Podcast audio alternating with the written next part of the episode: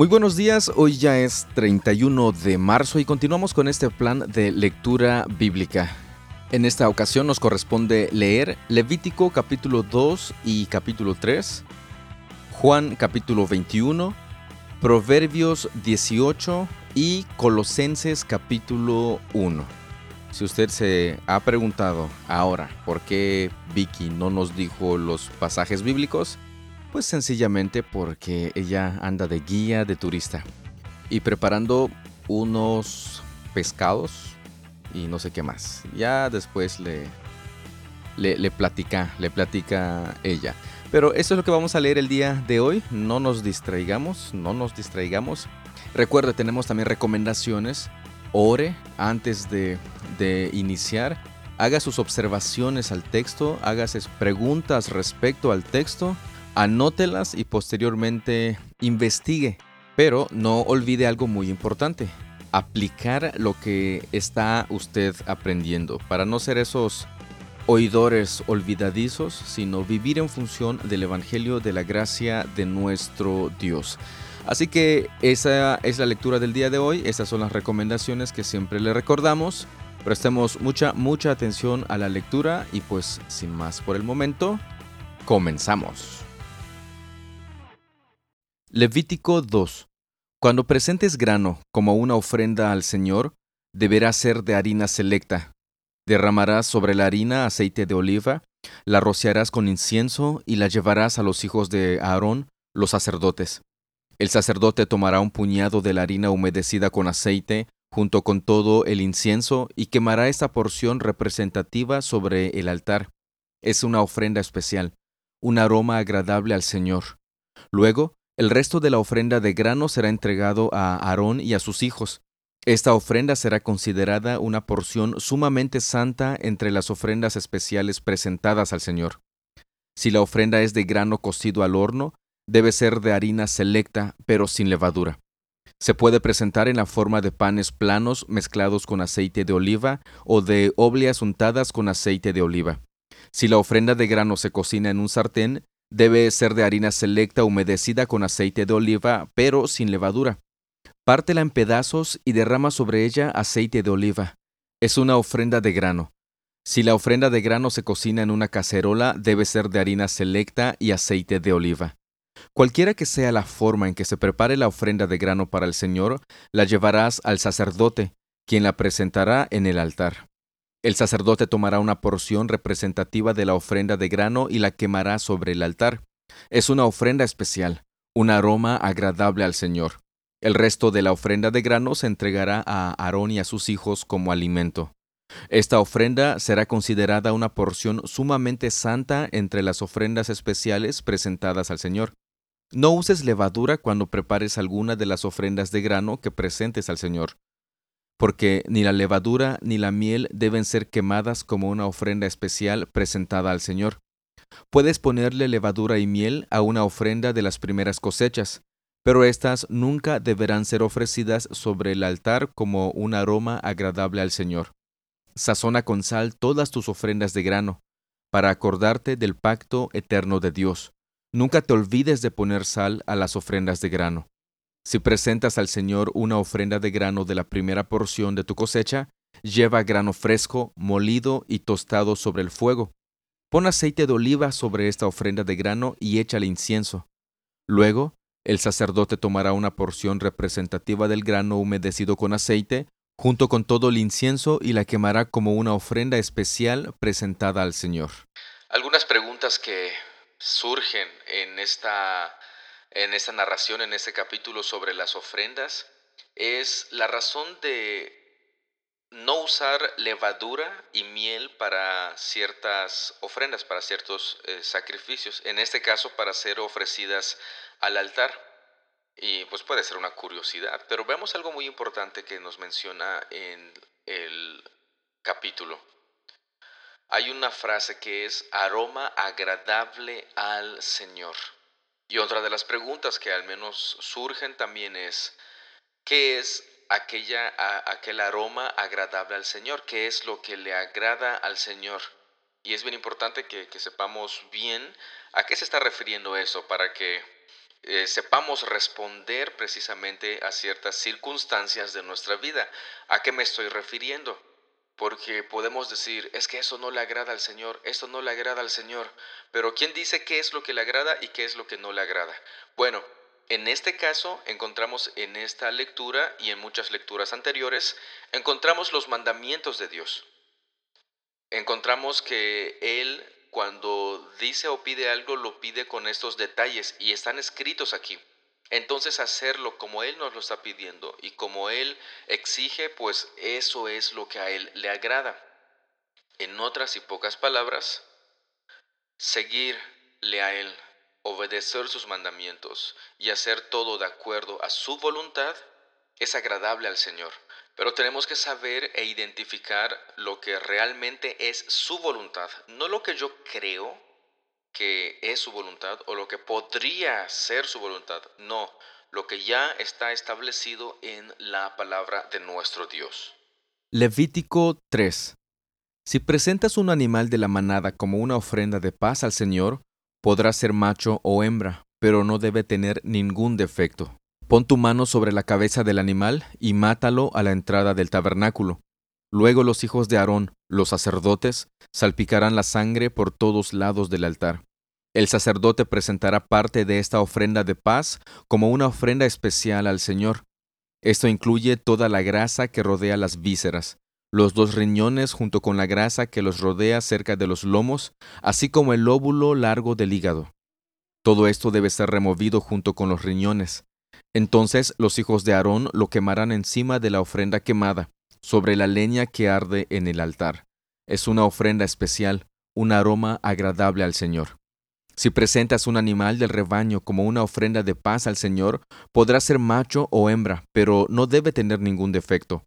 Si presentas una oveja como ofrenda, llévala al Señor, coloca la mano sobre su cabeza y mátala frente al tabernáculo. Luego, los hijos de Aarón salpicarán la sangre de la oveja por todos lados del altar. El sacerdote debe presentar la grasa de esta ofrenda de paz como una ofrenda especial al Señor.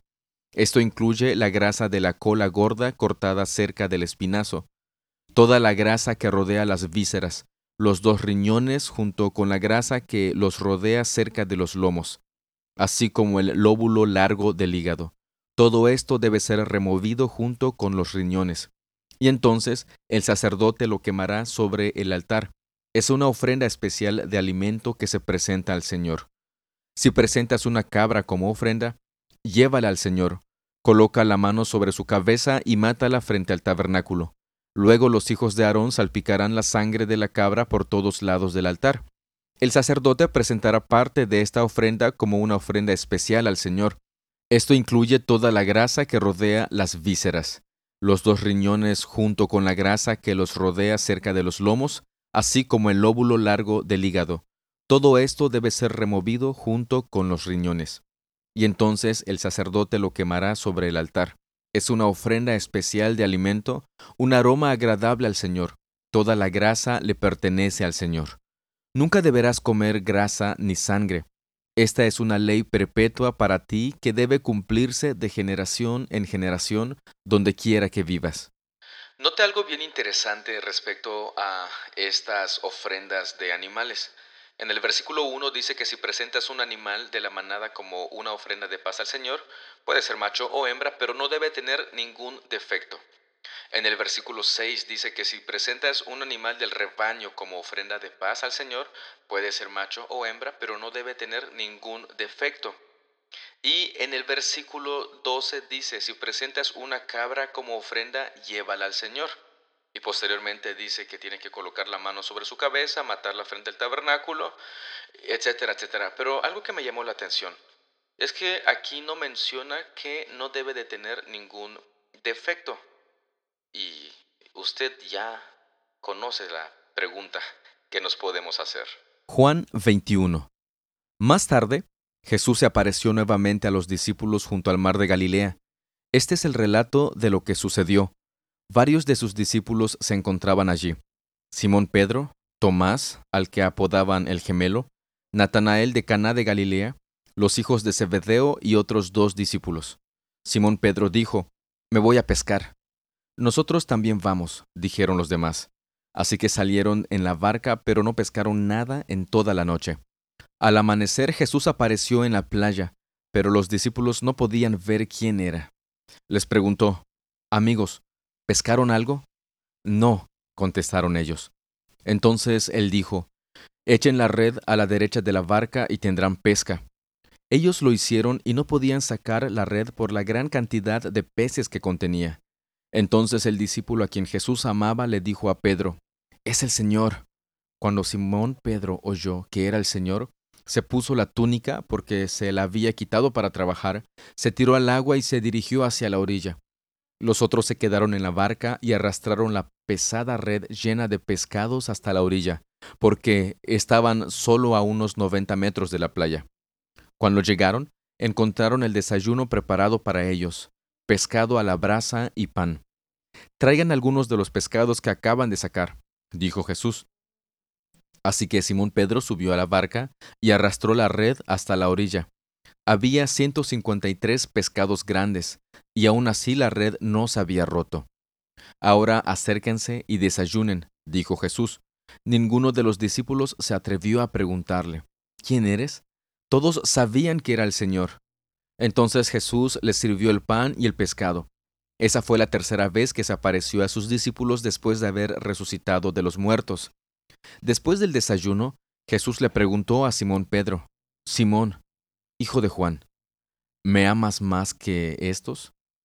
Sí, Señor, contestó Pedro, tú sabes que te quiero. Entonces alimenta a mis corderos, le dijo Jesús. Jesús repitió la pregunta, Simón, hijo de Juan, ¿me amas? Sí, Señor, dijo Pedro, tú sabes que te quiero. Entonces, cuida de mis ovejas, dijo Jesús. Le preguntó por tercera vez, Simón, hijo de Juan, ¿me quieres? A Pedro le dolió que Jesús le dijera a la tercera vez, ¿me quieres? Le contestó, Señor, tú sabes todo, tú sabes que yo te quiero. Jesús dijo, entonces alimenta a mis ovejas. Te digo la verdad, cuando eras joven, podías hacer lo que querías, te vestías tú mismo e ibas a donde querías ir. Sin embargo, cuando seas viejo, extenderás los brazos y otros te vestirán y te llevarán a donde no quieras ir. Jesús dijo eso para darle a conocer el tipo de muerte con la que Pedro glorificaría a Dios. Entonces Jesús le dijo, Sígueme. Pedro se dio vuelta y vio que detrás de ellos estaba el discípulo a quien Jesús amaba, el que se había inclinado hacia Jesús durante la cena para preguntarle, Señor, ¿quién va a traicionarte? Pedro le preguntó a Jesús, Señor, ¿qué va a pasar con él? Jesús contestó, Si quiero que él siga vivo hasta que yo regrese, ¿qué tiene que ver contigo? En cuanto a ti, sígueme. Así que entre la comunidad de los creyentes corrió el rumor de que ese discípulo no moriría. Pero eso no fue en absoluto lo que dijo Jesús. Él solo dijo, si quiero que él siga vivo hasta que yo regrese, ¿qué tiene que ver contigo? Ese discípulo es el que da testimonio de todos estos sucesos y los ha registrado en este libro, y sabemos que su relato es fiel. Jesús también hizo muchas otras cosas. Si todas se pusieran por escrito, supongo que el mundo entero no podría contener los libros que se escribirían. ¿Nota usted que de la misma manera que algunos de los discípulos fueron llamados, de hecho estos, fueron llamados ahora por segunda vez? ¿Se acuerda que en, ese, en esa ocasión Jesús les dijo, síganme, yo los haré pescadores de hombres? Y ocurrió también un milagro, el milagro de la pesca. Y en esta ocasión sucede casi de la misma manera. Solo que en este caso recuerde que el Señor ya había resucitado, después de morir ya había resucitado y se presenta ante ellos y ellos sabían quién era este que les estaba invitando el desayuno. Posteriormente llega la famosa escena en la que Jesús le pregunta a Pedro si lo ama y Pedro le responde que sí, que sí lo quiere. Y a Pedro le dolió que a la tercera vez le preguntara, ¿me quieres? Y aquí encontramos ese momento en el que Jesús le da a entender la manera en que Pedro moriría. O sea, antes le negó por miedo a morir y ahora él está dispuesto a morir después de la resurrección. La vida de estos hombres cambió de manera radical. Proverbios 18. La gente poco amistosa solo se preocupa de sí misma, se opone al sentido común. A los necios no les interesa tener entendimiento, solo quieren expresar sus propias opiniones. Hacer el mal resulta en la vergüenza y la conducta escandalosa trae desprecio. Las palabras sabias son como aguas profundas, la sabiduría fluye del sabio como un arroyo burbujeante. No es correcto absolver al culpable o negarle la justicia al inocente. Con sus palabras los necios se meten continuamente en pleitos, van en busca de una paliza. La boca de los necios es su ruina, quedan atrapados por sus labios. Los rumores son deliciosos bocaditos que penetran en lo profundo del corazón. El perezoso es tan malo como el que destruye cosas. El nombre del Señor es una fortaleza firme. Los justos corren a Él y quedan a salvo. Los ricos piensan que su riqueza es una gran defensa, imaginan que es una muralla alta y segura. La arrogancia va delante de la destrucción, la humildad precede al honor. Precipitarse a responder antes de escuchar los hechos es a la vez necio y vergonzoso. El espíritu humano puede soportar un cuerpo enfermo, pero ¿quién podrá sobrellevar un espíritu destrozado? Las personas inteligentes están siempre dispuestas a aprender, tienen los oídos abiertos al conocimiento. Ofrecer un regalo puede abrir puertas, es una vía de acceso a la gente importante. El primero que habla en la corte parece tener la razón hasta que comienza el interrogatorio. Tirar una moneda puede acabar con la disputa, resuelve los desacuerdos entre grandes oponentes. Un amigo ofendido es más difícil de recuperar que una ciudad fortificada.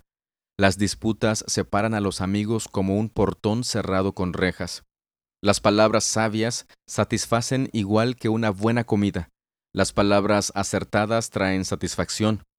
La lengua puede traer vida o muerte. Los que hablan mucho cosecharán las consecuencias. El hombre que haya esposa encuentra un tesoro y recibe el favor del Señor. El pobre ruega misericordia. El rico responde con insultos. Hay quienes parecen amigos pero se destruyen unos a otros. El amigo verdadero se mantiene más leal que un hermano. Hay muchos, muchos de estos proverbios que podríamos comentar. Y hay muchos que nos llaman la atención y muchos que nos dan una, un pequeño pellizcón para reaccionar. Pero solamente quiero mencionar o comentar uno de manera rápida. Verso 13. Precipitarse a responder antes de escuchar los hechos es a la vez necio y vergonzoso. No sé si le pasa como a mí, pero a veces cuando escucho algo que están diciendo en mi contra o, algo que no me parece, quiero rápidamente interrumpir para poder responder y defenderme o defender, etcétera, etcétera. Pero creo que necesito ser más paciente y escuchar bien, bien los hechos, tal cual son, para poder responder correcta, sabiamente. Colosenses 1. Yo, Pablo, elegido por la voluntad de Dios para ser apóstol de Cristo Jesús y nuestro hermano Timoteo, les escribimos esta carta a los fieles hermanos en Cristo que conforman el pueblo santo de Dios en la ciudad de Colosas. Que Dios nuestro Padre les dé gracia y paz. Siempre oramos por ustedes y le damos gracias a Dios el Padre de nuestro Señor Jesucristo, porque hemos oído de su fe en Cristo Jesús y del amor que tienen por todo el pueblo de Dios. Ambas cosas provienen de la firme esperanza puesta en lo que Dios les ha reservado en el cielo. Ustedes han tenido esa esperanza desde la primera vez que escucharon la verdad de la buena noticia. Esa misma buena noticia que llegó a ustedes ahora corre por todo el mundo, da fruto en todas partes mediante el cambio de vida que produce así como les cambió la vida a ustedes desde el día que oyeron y entendieron por primera vez la verdad de la maravillosa gracia de Dios. Ustedes se enteraron de la buena noticia por medio de Epafras, nuestro amado colaborador. Él es un fiel servidor de Cristo y nos ayuda en nombre de ustedes. Nos contó del amor por los demás que el Espíritu Santo les ha dado. Así que, desde que supimos de ustedes, no dejamos de tenerlos presentes en nuestras oraciones. Le pedimos a Dios que les dé pleno conocimiento de su voluntad y que les conceda sabiduría y comprensión espiritual. Entonces la forma en que vivan siempre honrará y agradará al Señor, y sus vidas producirán toda clase de buenos frutos. Mientras tanto, irán creciendo a medida que aprendan a conocer a Dios más y más. También pedimos que se fortalezcan con todo el glorioso poder de Dios para que tengan toda la constancia y la paciencia que necesitan. Mi deseo es que estén llenos de alegría y den siempre gracias al Padre. Él los hizo aptos para que participen de la herencia que pertenece a su pueblo, el cual vive en la luz, pues Él nos rescató del reino de la oscuridad y nos trasladó al reino de su Hijo amado, quien compró nuestra libertad y perdonó nuestros pecados. Cristo es la imagen visible del Dios invisible. Él ya existía antes de que las cosas fueran creadas y es supremo sobre toda la creación, porque por medio de Él Dios creó todo lo que existe en los lugares celestiales y en la tierra. Hizo las cosas que podemos ver y las que no podemos ver, tales como tronos, reinos, gobernantes y autoridades del mundo invisible. Todo fue creado por medio de Él y para Él. Él ya existía antes de todas las cosas y mantiene unida toda la creación. Cristo también es la cabeza de la iglesia, la cual es su cuerpo. Él es el principio, es supremo sobre todos los que se levantan de los muertos, así que Él es el primero en todo. Pues a Dios en toda su plenitud le agradó vivir en Cristo, y por medio de Él Dios reconcilió consigo todas las cosas hizo la paz con todo lo que existe en el cielo y en la tierra por medio de la sangre de Cristo en la cruz. Eso los incluye a ustedes, que antes estaban lejos de Dios. Eran sus enemigos, estaban separados de Él por sus malos pensamientos y acciones, pero ahora Él los reconcilió consigo mediante la muerte de Cristo en su cuerpo físico. Como resultado, los ha trasladado a su propia presencia y ahora ustedes son santos, libres de culpa y pueden presentarse delante de Él sin ninguna falta. Pero deben seguir creyendo esa verdad y mantenerse firmes en ella. No se alejen de la seguridad que recibieron cuando oyeron la buena noticia. Esa buena noticia ha sido predicada por todo el mundo, y yo, Pablo, fui designado servidor de Dios para proclamarla.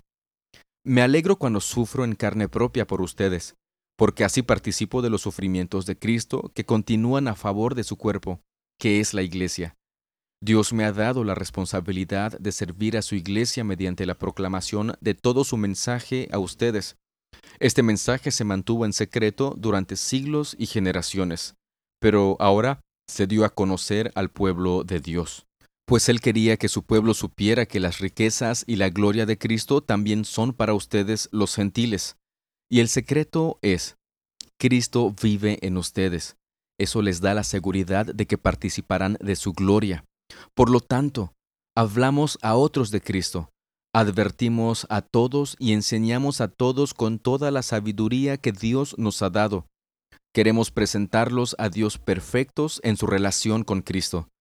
Es por eso que trabajo y lucho con tanto empeño, apoyado en el gran poder de Cristo que actúa dentro de mí. En este libro, en esta epístola del apóstol Pablo a los colosenses, usted encuentra algunos, algunas menciones y detalles bien interesantes. En el verso 22, por ejemplo, dice que mediante la muerte de Cristo en su cuerpo físico, note ese, ese detalle del énfasis a lo, a lo físico, a lo tangible de nuestro Señor Jesús. Y después, bueno, antes mejor dicho, en el verso 15 dice, Cristo es la imagen visible del Dios invisible.